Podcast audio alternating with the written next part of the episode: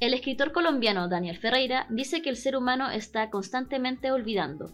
Ante este hecho inapelable de la naturaleza, el arte se resiste y trabaja contra el borrado natural y sistemático. Hay hechos, hay memoria, tenemos pasado. Algunos creen que la fotografía es una manera de detener el tiempo, un intento de capturar aquello que se nos escurre entre los dedos y de hacerlo eterno.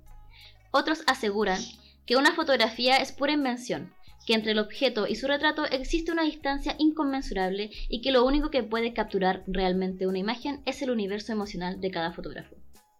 Bienvenidos a Letargo Podcast, un podcast sobre fotografía contemporánea emitido desde la región de Coquimbo. Mi nombre es Catalina Cortés y en este segundo capítulo me acompaña Felipe Muñoz, director de, Letargo Revista. En esta oportunidad estaremos entrevistando al curador de arte e investigador de arte contemporáneo, Rodolfo Andaur sobre el artista como sujeto político.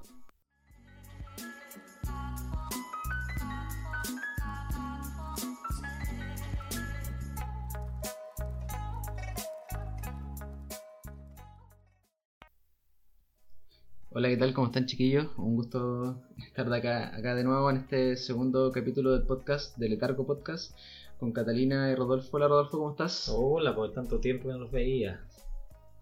Bueno, aquí estamos, nos juntamos en esta oportunidad a conversar. Esta vez, como le habíamos contado en nuestro primer capítulo, este podcast tiene como el objetivo de, seguir eh, expandiendo el trabajo que venía haciendo hace un poquito más de un año la revista. Y, en, este, en este podcast en particular vamos a reflexionar al respecto de diferentes temas, vamos a cuestionar diferentes temas y también discutir al respecto de varias situaciones que nos convocan como artistas, como fotógrafos y eh, como parte de, lo que es eh, Chile, ¿no? Como, como sujetos que, viven dentro de, este país. En esto, entonces, en esta perspectiva, quería preguntarte, Rodolfo, para ya entrar en, nuestro tema del día de hoy, eh, ¿de qué forma la contingencia política y territorial influye hoy en el arte latinoamericano? Sin duda, todo lo que hemos vivido, en particular en Chile desde octubre del 2019 y en muy eh, poco convencional atmósfera a partir de la, de la sindemia que caló muy alto fines del, 2019 y hasta el día de hoy. Creo que eh, esa, esa, esos dos tips han sin duda moderado demasiado el trabajo de los artistas y de la forma en la cual dan a conocer sus proyectos. Eh, y, y, creo que esa forma hoy día ha dejado secuelas, secuelas que yo pienso que son bastante positivas en el sentido de repensar la forma en la cual hemos estado trabajando como gestores, eh, curadores y articuladores de distintos discursos eh, conceptuales y artísticos del último tiempo. Bueno, y en el caso particular de Chile, ¿De qué forma crees que la fotografía está presente en los cambios sociales que está viviendo el país? Bueno, la fotografía ha sido fundamental en, crear un imaginario que va a la par con la contingencia. Y en ese sentido, eh, lo que hemos visto en el último tiempo es que la fotografía no ha tenido que eh, ser sumisa a la industria cultural, sino que todo lo contrario, ha buscado la forma eh, formas alternativas de validación más allá de los discursos, eh, invitándonos a formar parte de ese imaginario que se construyó.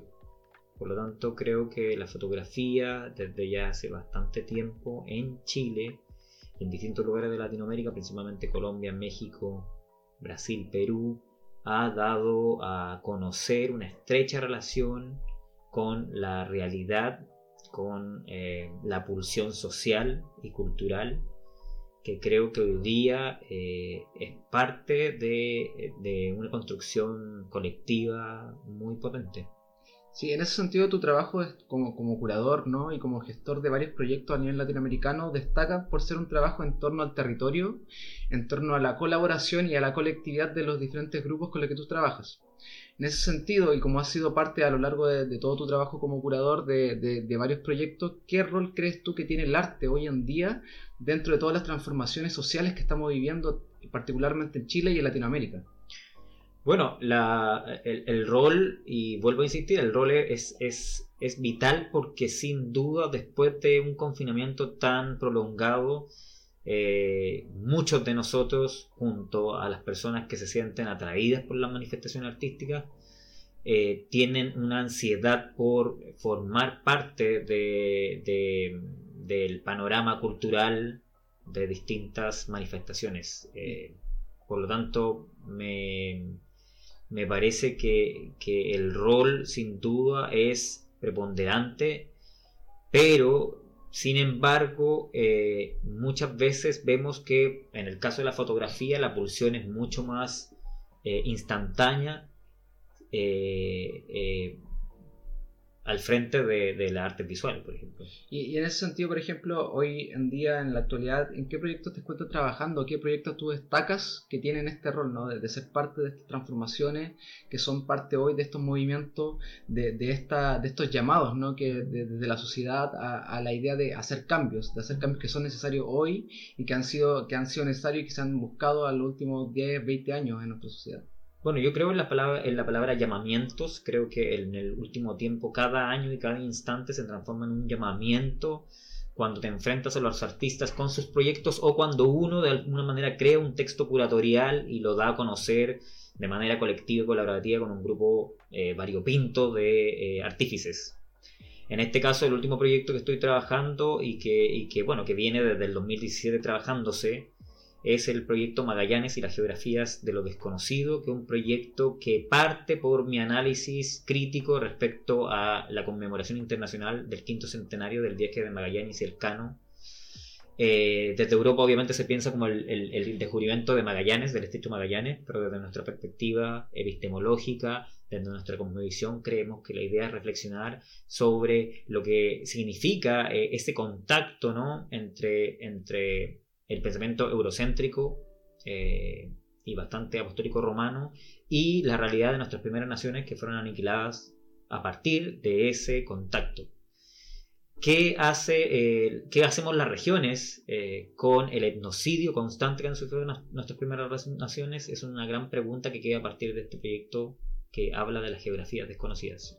En ese sentido, tú, tú destacas mucho el tema de las regiones, por ejemplo, tu trabajo. Trabajas mucho en terreno, a diferencia de otros curadores que, que, normalmente se encuentran en sala, están en los museos, pero tú destacas por tener un trabajo en terreno, de estar in situ en las regiones, de estar en los territorios. En ese sentido, ¿por qué crees importante que se alcen los discursos, se alcen los trabajos y los proyectos en regiones eh, y no en zonas céntricas, como por ejemplo pasa acá en Chile mucho con la región metropolitana?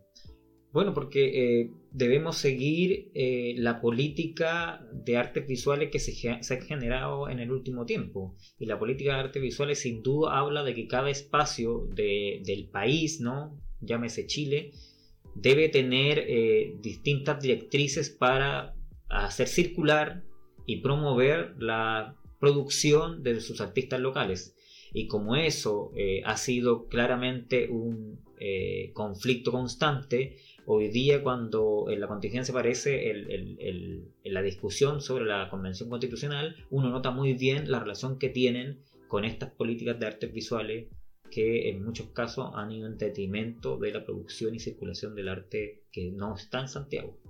Entonces me parece fundamental que hoy día eh, ya yo, bueno, ya he escrito bastante sobre eso y ya he configurado distintos viajes de exploración territorial por Chile, pero me parece interesante cómo aparecen proyectos, por ejemplo, como Letargo, proyectos como el Festival de Fotografía de Valdivia o Liquid Lab en Magallanes, o, lo mismo que está ocurriendo con algunos chicos de Fotoarica que levantan un sentido que no es, no es un sentido regionalista, es un sentido que pone en rigor los efectos que debe tener en la utilización de la política, ¿no?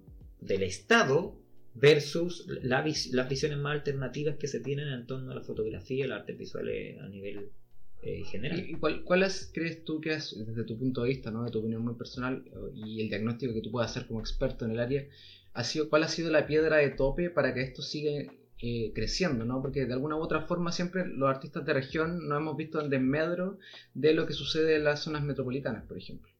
Bueno, yo creo que, que, siempre va a existir el desmedro, por lo tanto yo creo que el, accionar de las ideas y de los conceptos debe seguir su marcha. No se deben sentir paralizados por el detrimento que hay en el discurso, incluso muchas veces violento, que tiene la institucionalidad cultural en contra de los artistas que no viven en Santiago. Yo hace un rato lo dije en una entrevista que si seguimos, o sea, si seguimos eh, observando que dentro del Ministerio de la Cultura existen artistópatas, obviamente vamos a seguir pateando piedras. Entonces, frente a esa situación, es interesante que las acciones, que las ideas sigan un curso eh, que muchas veces no depende del grupo que las creó y depende mucho de quienes nos validan y a veces son el público, a veces son las instituciones, a veces son incluso las universidades, a veces son eh, los centros de pensamiento regional. Y en este sentido, ahora que viene todo el cambio de la convención constituyente, ¿no? todo este proceso político-social que viene a, de alguna forma a romper ciertos paradigmas que estamos viviendo con eh, las secuelas de lo que fue la dictadura cívico-militar acá en Chile, ¿qué es lo que esperamos nosotros o qué es lo que se espera desde el mundo cultural y artístico que cambie? ¿Cuáles van a ser eh, los nuevos lineamientos que esperamos nosotros como artistas en ese ámbito? Creo que principalmente hay un tema que se ha hablado bastante y que tiene que ver con la forma de eh, crear una infraestructura que no sea solo física, sino que también sea orgánica y que permita que estos procesos de circulación y difusión y promoción de, artes visuales y fotografía eh, siga un curso constante y no dependa muchas veces del descriterio de las autoridades políticas de la región. Y creo que ahí está el gran cambio cultural que debería Chile eh, tomar en consideración con este proceso eh, tan heteróclito que estamos viviendo hoy día, ¿no? Este proceso tan por mucho, por momentos irreal, como que uno no se la cree, pero que lo estamos viviendo, y que estamos haciendo justicia eh, también a la dignidad de eh, los artistas, ¿no? Eh, que creo que es algo que, que muchas veces ha sido difícil de asumir desde el punto de vista de trabajador cultural, porque también la precariedad que hay en el sistema del arte en general es, abismante. ¿Cómo, ¿Cómo, es ser gestor cultural hoy acá en Chile? Bueno, yo creo que, para ser gestor cultural uno tiene que tener súper claro el objetivo que es hacer gestión cultural. O sea, uno no puede estar en todas, eh, uno tiene que tener un foco claro. Eh, y así como hay gestores que se dedican a, levantar interesantes conceptos de música, también hay gestores de que, que, promueven la venta de fotografía y hay gestores que pueden participar de procesos políticos activos.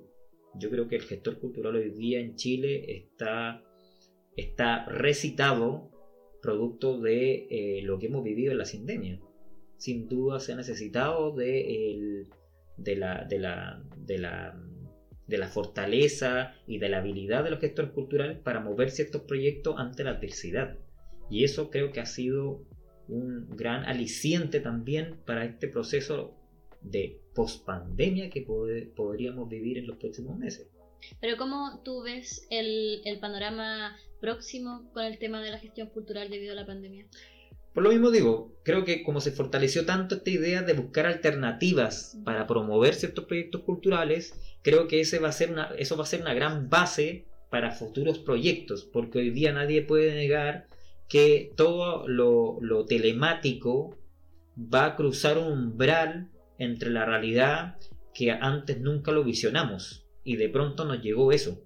Por lo tanto, cuando nos llega eso de, de, cajón, tenemos que asumir cuáles serán las tareas en el futuro de crear un espacio de reflexión de, esa, de, esa, de ese mundo online que no estaba 100% descubierto. Bueno, sabemos que muchas instituciones ni siquiera tienen capacidad, no dan la capacidad para generar esas actividades, pero se lo cuestionaron porque claramente tenían que generar contenido. Entonces, hoy día los contenidos online, por ejemplo, lo que estamos haciendo ahora, que es un podcast, como estos contenidos que son online deberían hoy día masificarse mucho más que los físicos, ¿no? que los tangibles, porque ya nos dimos cuenta que eso en esta época de sindemia no pudo ser posible. Claro, igual volviendo como al tema del concepto de artista, claro, em, hemos visto que a través de los años y desde que comenzó la fotografía ha habido este debate de que si el fotógrafo y la fotografía son arte o si el fotógrafo es un artista. Tú como curador de arte y investigador, ¿qué elementos crees tú que la hace a una fotografía o a un fotógrafo artista? Bueno, esa, esa pregunta yo creo que es muy eh, necesaria desde, desde, lo que también desde lo que hemos vivido ante, ante la sindemia y el conflicto que significa difundir proyectos. Yo creo que una fotografía debe ser intrigante, desde mi punto de vista. Una fotografía debe mostrar cierta multilateral, multilateralidad de conceptos y, por cierto, la fotografía debe entregar un espacio reflexivo único. Y en ese sentido, cuando hablo de esta multilateralidad, el tema de que sea un, espacio único eh, y que hable bueno, de otredades, eh, me invita a mí como curador y en el trabajo que he hecho en base a distintos lugares de Chile a buscar a ciertos personajes que la practican y que me hace, eh, me genera la invitación para llevarlos a proyectos editoriales y expositivos. Entonces, eh, claramente un proyecto expositivo determina de manera muy diferente la exposición de esa foto versus la editorial. Claro, y de acuerdo como con el tema de las exposiciones y todo eso y nuestro el mundo virtual que hemos estado viviendo, eh, ¿cómo crees tú que se puedan desarrollar este tipo de, intervenciones artísticas fotográficas? Bueno, yo, yo creo que el, desafío hoy día es tremendo y es constante y el desafío está ahí en el espacio público. Creo que todos los artistas se han sentido invitados a que es este lugar que muchas veces eh, ha sido ocupado eh, como, como, como un lugar casi eh, baldío, ¿no? el espacio público está hoy día, estamos tan individualistas después de, la, de, este proceso de, pandemia que, que, el espacio público se ve casi muy alejado de la realidad artística, siendo que es sin duda el motor de esta realidad en una época de pandemia tan, tan abismante que hemos, que hemos vivido. Entonces, eh, el espacio público es una herramienta fundamental para involucrarse con ciertos procesos de creativos que no siempre están determinados por una imagen, sino que también están determinados por el cuerpo, por lo intangible. Claro, tú por ejemplo ahora hace poco nosotros hablábamos antes de empezar a grabar que había estado en Ecuador, sí. muy poco eh, inaugurando una exposición. ¿Cómo ves tú el panorama artístico, el desarrollo de arte contemporáneo en Latinoamérica en comparación a Chile, por ejemplo, en cuanto a espacios positivos, en cuanto a desarrollo del arte, en cuanto a la investigación y en cuanto a, artistas creando también? Yo creo que lo que vi en el CAC de Quito, en el Centro de Arte Contemporáneo de Quito, que depende administrativamente de la Municipalidad de Quito, es que han podido sobrevivir ante los avatares que significa eh, estar bajo el alero de una administración municipal. Que eso se ve hoy día en Chile también con el proyecto, el fracasado proyecto que creó la, expresidenta Bachelet sobre los centros culturales en localidades que tuvieran más de 50.000 habitantes. Eh, porque hoy día muchos de esos proyectos están bajo el alero de los alcaldes y sabemos que los alcaldes no han tenido criterio para administrar estos espacios culturales.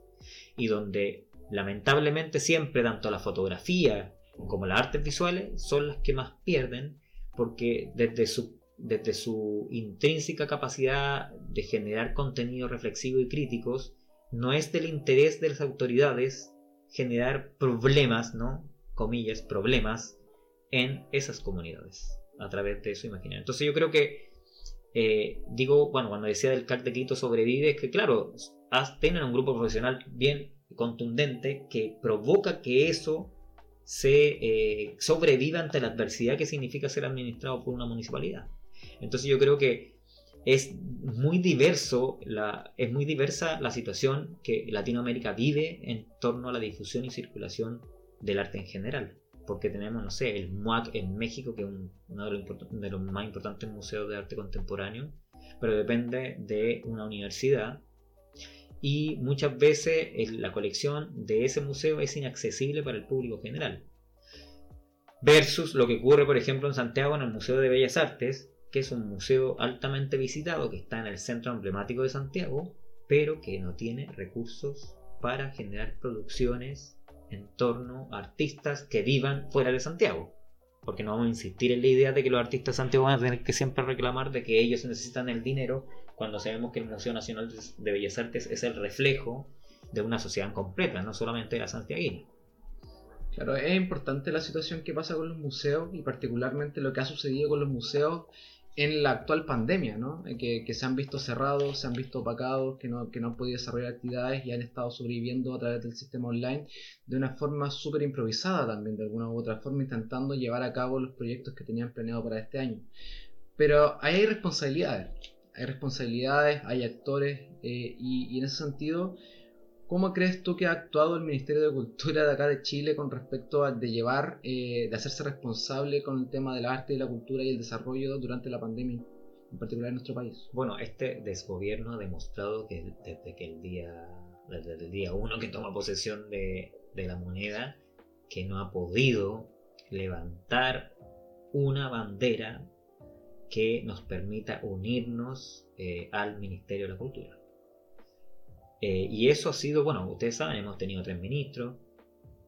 Ha sido todo casi un espectáculo circense eh, de, baja calidad, ¿no? La que han, demostrado eh, tener las personas que hoy día están dentro de la administración del Ministerio de las Culturas. Por lo tanto, yo creo que no podemos hoy día enfocarnos a lo mal que ya lo hicieron, sino que a que estos eventos que ellos han proclamado no vuelvan a ocurrir porque han afectado seriamente la dignidad del trabajo de los artistas. Eh, ver la indolencia de una ministra que no entiende eh, lo que significa, eh, o sea, lo que, lo que ha significado el efecto de la sindemia de las personas que trabajan en las artes es muy fuerte. Y eso, esa historia no se puede volver a repetir. Em, bueno, igual también enlazando toda esta conversación eh, a nuestra nueva edición 002, donde tú colaboras, Rodolfo, eh, con tus apuntes críticos. Es muy interesante el análisis que realizas sobre el trabajo del colectivo magallánico Última Esperanza llamado Reproducción y Zonificación de, de Figuraciones. En este sentido, ¿cuál es la característica principal del arte contemporáneo en el análisis a través de la imagen de sucesos históricos que moldean nuestro futuro? Bueno, este proyecto es, eh, a mí me interesó del principio porque sin duda es una, es una, es un paralelo a todo lo que hemos vivido de manera constante en esta relación entre los territorios y las hegemonías, principalmente las hegemonías europeas. Y descubrir el personaje de Popper a través de este proyecto también es un paralelo con un montón de líderes hoy día en distintos lugares del mundo que tienen un sentido perverso de administrar los territorios. Y lo que nosotros eh, evidenciamos con eh, Popper, que era finalmente era un, colonialista rumano que se, que se traen a Sudamérica, es que eh, Chile nunca ha podido eh, decir eh, abiertamente nunca más en torno al etnocidio constante que han sufrido las primeras naciones. Entonces el arte contemporáneo sin duda golpea ese reflejo ¿no? que, se ve hoy día ¿no? en contra de la, comunidad mapuche, en contra de los aymara, en contra de, de distintas etnias eh, y ahí claramente eh, el, proyecto es, es, multilateral, como ocupé la palabra hace un rato, porque también va desde, desde un álbum de fotos que crea un mercenario. el colectivo Última Esperanza levanta esta idea de cómo generar zonificación en esa zona donde el, el, etnocidio fue brutal y donde él fotografió los crímenes de lesa humanidad contra los indígenas como grandes trofeos y donde él también incluso eh, se, se, arma un imaginario de poeta, donde él titula las imágenes con ciertas frases que parecieran ser bastante inocentes versus la violencia que tiene la imagen. Entonces, ahí no es solo un trabajo de análisis de las artes visuales actuales, sino que también es cómo la fotografía documental influyó en, en la cabeza criminal de ese personaje cómo la, idea de glorificarse en un territorio adverso también lo hace sentirse parte de la construcción de un imaginario y generar una publicación inédita como la que él hace. Porque eso también se hizo en varias partes del mundo, pero nosotros hoy día con esta situación del, quinto centenario, ¿no? Descubrimos que está ese material en, eh, que es parte del patrimonio del Museo Regional de Magallanes y que sin duda debería conocerse públicamente, no solamente para buscarle un perfil desde el punto de vista del arte contemporáneo, sino que un perfil psicológico de lo que significa que una persona haya podido construir un álbum de esas características. Y a raíz de, esta pregunta que te decía Catalina, eh, ¿consideras que la fotografía es meramente el registro de un hecho o es una construcción de una narrativa visual que busca cuestionar algo? Bueno, la, fotografía sin duda tiene una narrativa que es preponderante a distintos, eh, a distintos puntos de vista. La fotografía no es solo para narrar un hecho en particular, sino que también, como les decía yo al principio, me interesa mucho en la fotografía contemporánea el rollo que hay con la incógnita, el rollo que te generan ciertas imágenes, por ejemplo, del desierto, pero desde la incógnita y no desde esa espesura constante que se ha visto en las postales, ¿no?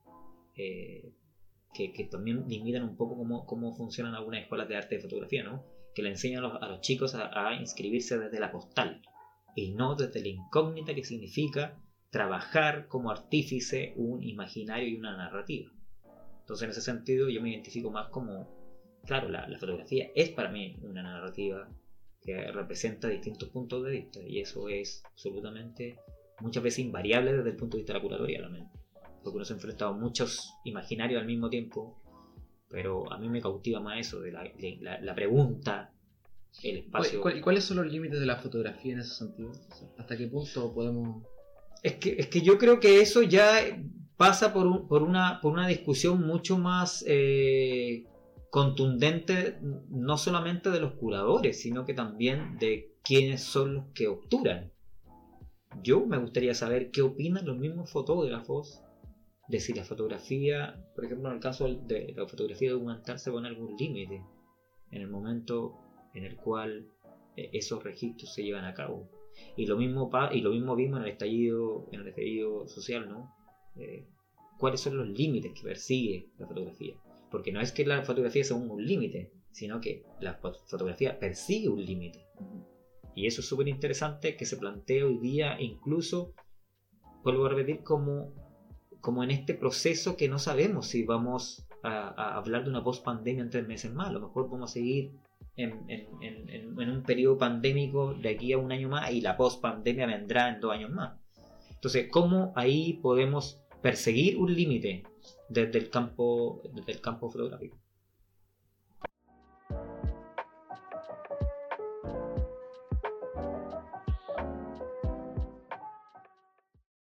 Bueno, vamos a comenzar con el tema de las conclusiones de nuestro nuevo capítulo, eh, aquí con Rodolfo Andaur. Eh, Felipe, ¿quieres comenzar?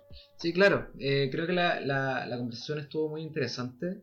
Creo que es importante cuestionarnos eh, el cómo estamos haciendo fotografía hoy, pero no solo cómo estamos haciendo fotografía hoy, sino que además cómo estamos mostrando, cómo nos estamos comunicando nosotros los fotógrafos con la fotografía hacia la sociedad, cómo lo, estamos interpelando, cómo a través de nuestro trabajo estamos contando lo que estamos haciendo y cómo estamos haciendo estos llamamientos que mencionaba Rodolfo al respecto de, todas estas, de todos estos cuestionamientos que hoy nos hacemos y que a través del arte intentamos aterrizar a la sociedad en general y por sobre todo quiero destacar la frase que tú mencionabas, Rodolfo, el de no preguntarnos cuál es el límite de la fotografía, sino tener claro que la fotografía persigue un límite. Bueno, y así con este límite que persigue la fotografía y con el tema de las representaciones y en realidad eh, tomar en cuenta de que los territorios son algo mucho más importante que solamente la palabra o empezar a nombrarlo, sino que empezar a hacerlo y empezar a, a mostrarlos, porque eh, el arte no solamente tiene algo, en, en Chile específicamente, eh, no tiene algo solamente elitista, sino que algo también muy centralista y que deja muchas partes del territorio del país en general fuera de la narrativa y de la construcción discursiva de lo que significa vivir en este país. Entonces, no solamente la fotografía, sino que también el arte en general eh, debe plantearse y replantearse este tipo de, de problemáticas, claramente. Sí, bueno, yo creo que, que hay hay que poner en rigor un montón de situaciones que hoy día estamos viviendo, en particular al momento de estudiar las imágenes. Me, estoy absolutamente convencido que, hoy día la fotografía que están haciendo fuera de Santiago tiene una nueva alternancia para estar inscrita en esa persecución de, los límites. Y, ahí creo que eh, hay un fuerte trabajo que se está haciendo eh, de distintos lugares, ¿no? Que ayuda y colabora para que esos discursos estén presentes, esas narrativas eh, busquen un, desborde que muchas veces es una gran incógnita.